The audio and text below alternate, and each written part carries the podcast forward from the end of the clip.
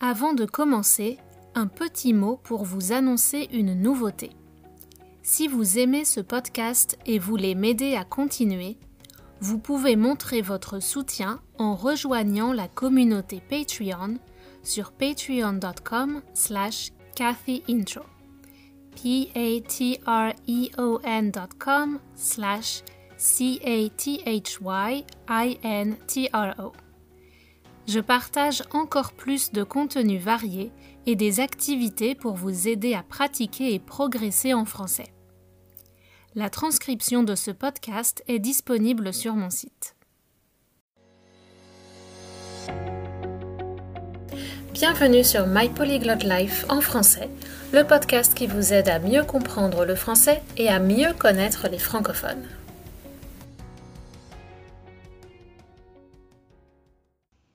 Bonjour, aujourd'hui j'ai invité Hugo, qui est un ami mexicain qui habite à Montréal depuis un an et demi. De Céline Dion à Montréal, en passant par la Bretagne, il va nous parler de son histoire d'amour avec le français depuis une quinzaine d'années.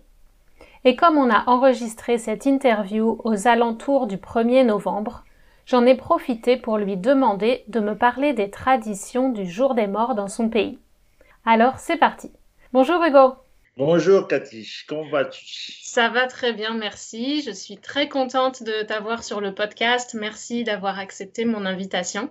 Et en fait, comme vous l'entendez, Hugo parle très bien français et d'ailleurs, à chaque fois qu'on se voit, on parle en français.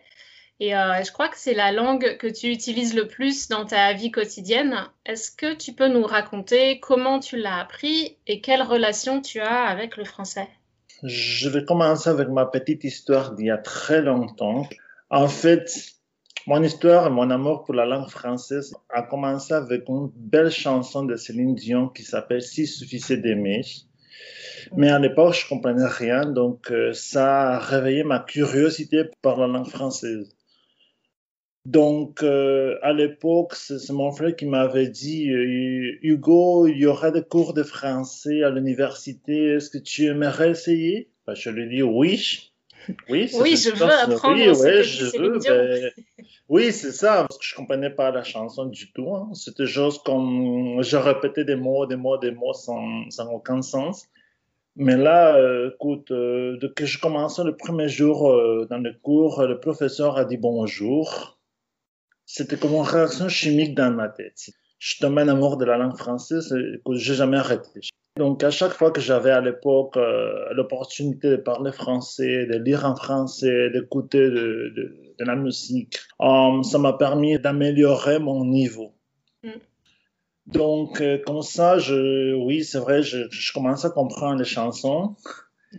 Mais, mais là, du coup, euh, je suis parti en France aussi comme assistant d'espagnol. Donc, euh, aussi, ça m'a beaucoup aidé. J'habitais dans un petit village. Personne ne parlait ma langue maternelle. Donc, je devais utiliser même le français pour aller acheter une baguette. C'était dans quelle région? C'était en Bretagne.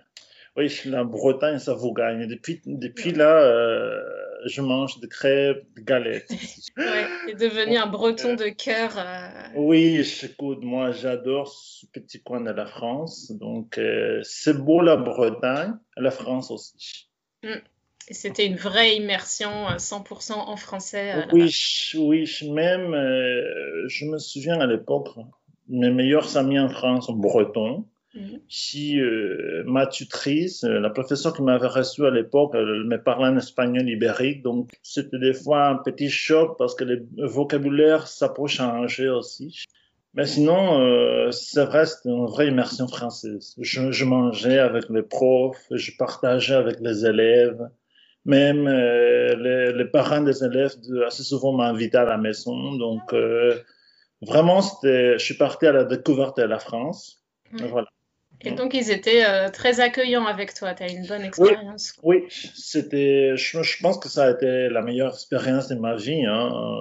Avant de quitter le Mexique, on m'avait dit Qu'est-ce que tu vas faire dans le Nord? Il fait froid, il pleut, les gens sont pas accueillants. Euh, non, mais c'était tout le contraire. D'accord. Bon, peut-être que euh, maintenant il y a la série euh, Emily in Paris euh, qui passe à la télé. On devrait faire Hugo in Brittany pour la belle expérience. oui, c'est vrai. C'est vrai qu'on plaisante souvent sur le fait que tu es presque plus français que mexicain ou que certains français. Tu as une, identité française. je, je, pense que c'est comme un mélange. C'est mm. comme il y a quelques jours au boulot, on a dit Hugo, je suis très français. Parce que je leur dis, moi, j'aime bien le jambon, le fromage, la baguette, le vin. Mais j'ajoute aussi un guacamole, j'ajoute des choses mexicaines. Moi, j'aime bien la francophonie.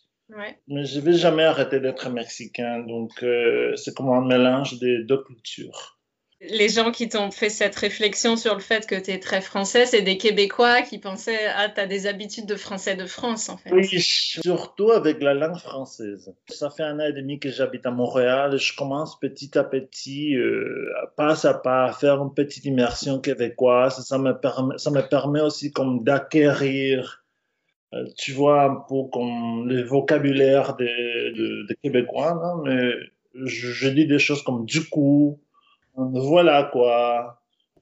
Comme des petites expressions françaises. Donc, euh, tu as un accent français. Donc, tu es très français. Donc, euh, bah, c'est comme ça que j'ai appris à l'école. Donc, euh, voilà. Et est-ce que tu as eu des difficultés avec le français du Québec quand tu es arrivé? Quand je suis arrivé, je partageais, j'étais en colocation, donc c'était une belge et un français, donc le choc n'a pas été très difficile quand tu parles surtout avec les Québécois très jeunes, ils ont un argot euh, difficile à comprendre. Sinon, euh, des fois, l'accent, mais c'est pas l'accent de Montréal, c'est un accent, disons, euh, paysan, ruraux du, Québec.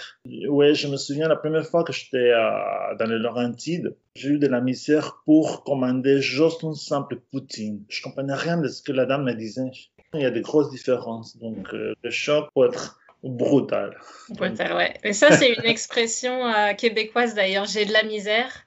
En français de France, on va dire j'ai du mal, j'ai eu du mal à commander euh, ou j'ai eu des difficultés. J'ai de la misère, c'est euh, l'expression québécoise qu'on dit ici.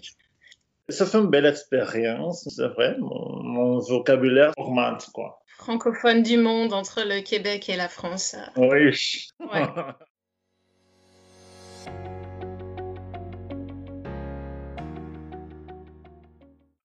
Maintenant, donc, tu es en ce moment à Montréal et c'est les célébrations du, jour de la mort, du jour des morts et de, de la Toussaint en France, au Québec, euh, au Mexique.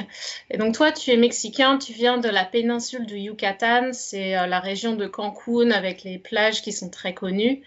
Et moi, j'ai découvert un peu plus le jour des morts en regardant le film Coco de Disney. Et j'ai découvert plein de choses sur les traditions, mais euh, peut-être que toi, tu peux nous en parler. Euh, comment tu vivais ça là Oui, écoute, laisse-moi te dire, le, dessin animé Coco, ça, ça reflète d'une façon euh, la culture du jour des morts au Mexique. Même moi, je, je me souviens le jour que j'ai regardé le film à la salle, à la salle de cinéma, moi, j'ai larmé. T'as pleuré? Pas pleurer, mais j'avais d'autres trois larmes. Le souvenir de la grand-mère, tu vois, on grandit avec la grand-mère, et puis euh, c'est ça. Donc, le jour des morts au Mexique, c'est une tradition euh, très enracinée chez nous. C'est un sentiment très profond, même moi qui habite loin du Mexique. Ce jour-là, c'est comme j'ai le mal du pays des fois, parce que ça me manque. Ouais. Um, je, peux, dire que le jour des morts, c'est comme la fusion des de cultures euh, préhispaniques, précolombiennes. Um, la culture des de colons, des Espagnols. Donc, tu pourras voir, euh, normalement, le 31 octobre, le soir, on commence à, à construire des petits hôtels avec des offrandes. Donc, euh, une offrande, c'est la nourriture que les défunts avaient comme habitude de manger, même de boire. Donc, il y a des petits détails. Des fois, euh, tu mets une bouteille de bière. Oui, parce que la, tradition dit que ce soir-là, le soir du 1er novembre, ce sont les, esprits des enfants qui vont arriver te rendre visite chez toi.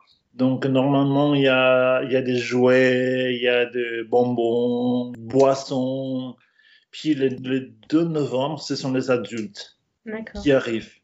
On mange ensemble. En fait, dans la péninsule du Yucatan, ça s'appelle pas le Dia de los Muertos. On mm-hmm. dit Hanal Pichan. C'est un mot en maya. Ça veut dire la même chose qu'en espagnol, mais on dit Hanal Pichan. Et, les esprits, les, les, défenses sont euh, Pichanitos. C'est une façon d'appeler les esprits euh, dans la péninsule. Donc, euh, oui, c'est une tradition très colorée, très euh, illuminée aussi. Mm. il y a beaucoup de couleurs, beaucoup de fleurs, beaucoup de. je ne sais pas comment exprimer ce sentiment. C'est comme. Tu essaies de te souvenir de tes. de, de des morts, des, êtres chers. Très chers, mais, mais pas d'une façon triste. C'est comme une célébration qu'ils ont vécu, qu'ils ont partagé leur vie avec toi. D'accord, comme de la, la, gratitude, la reconnaissance pour les moments vécus ensemble. Oui, voilà, c'est ça. Il y a des familles, des familles plus traditionnelles qui font des prières, il y a dans certaines régions du Mexique où les familles vont dans les cimetières, ils vont nettoyer les tombeaux, ils vont manger à côté des tombeaux. C'est... Dans le cimetière Oui, oui, oui c'est magnifique. C'est, une fête familiale, quoi. Et comme je t'ai dit, euh, ce jour-ci, c'est pas pour ah oui, t'es mort, tu me manques. C'est comme, c'est plus joyeux, quoi. Même si ça fait un peu bizarre, tu vois, mais c'est quelque chose qu'en tant que Mexicain, je peux pas exprimer parce que moi, j'ai grandi avec ça. Oui, c'est peut-être ce qui nous manque un petit peu. Euh, en France, je trouve que les célébrations de la Toussaint, c'est toujours très sérieux, très triste et puis un peu mécanique où on va poser les fleurs sur la tombe, euh, ça dure cinq minutes, on fait une petite prière si on est croyant, et puis après euh, c'est terminé et, on continue nos vies comme ça. nous, ça, les deux jours principaux, c'est le 1er et le 2 novembre. Mm-hmm. Et à la fin du mois, il y a des gens qui mettent des bougies à la sortie de la maison. Et c'est pour indiquer le chemin de retour. Donc, mm-hmm. c'est pour indiquer aux esprits, OK, ça c'est le chemin de retour, au, disons, au paradis, selon la tradition catholique. Ouais, jusqu'à l'année prochaine où ils reviendront à vous visiter. Oui, oui exactement. Et euh, c'est peut-être une question stupide, mais quand on est enfant. il n'y a pas de question c'est ce que je dis toujours. Quand on est enfant et qu'on a toutes ces, ces histoires de d'âmes, de, d'esprits qui reviennent nous voir, est-ce qu'on fait des cauchemars ou des rêves Non.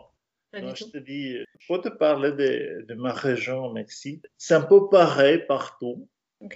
Mais il y a de grosses différences aussi parce que ça dépend de la culture précolombienne. Dans mon cas, c'est la culture maya, mais ça peut être les nahuatl ou zapotèques, ça dépend. Donc, il y a mhm. des différences entre les cultures.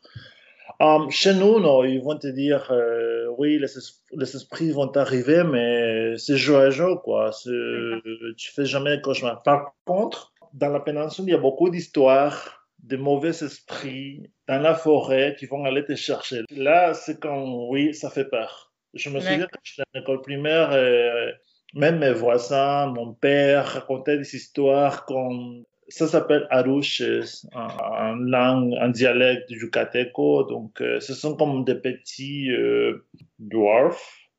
des nains? euh, Oui, des nains, comme des êtres, comme des esprits. Comme les leprechauns irlandais, peut-être Oui, c'est ça. Oui, c'est ça. Mais les Irlandais sont gentils, chez nous, pas trop. Donc, euh, c'est ça. Donc, on te raconte des, des, histoires, mais quand tu es un enfant, ça fait peur. Ok. On peut pas aller dans la forêt. Euh. Il y a même aussi moitié chèvre, moitié serpent qui va aller chercher les hommes bourrés dans la forêt. Donc, euh, voilà, en général, en gros, à grosso modo, c'est un peu ça l'histoire. Mm. Et est-ce qu'il y a de, de, la nourriture spéciale associée à ces jours-là? Oui, je ne sais pas si tu connais les, los tamales au Mexique. Ouais.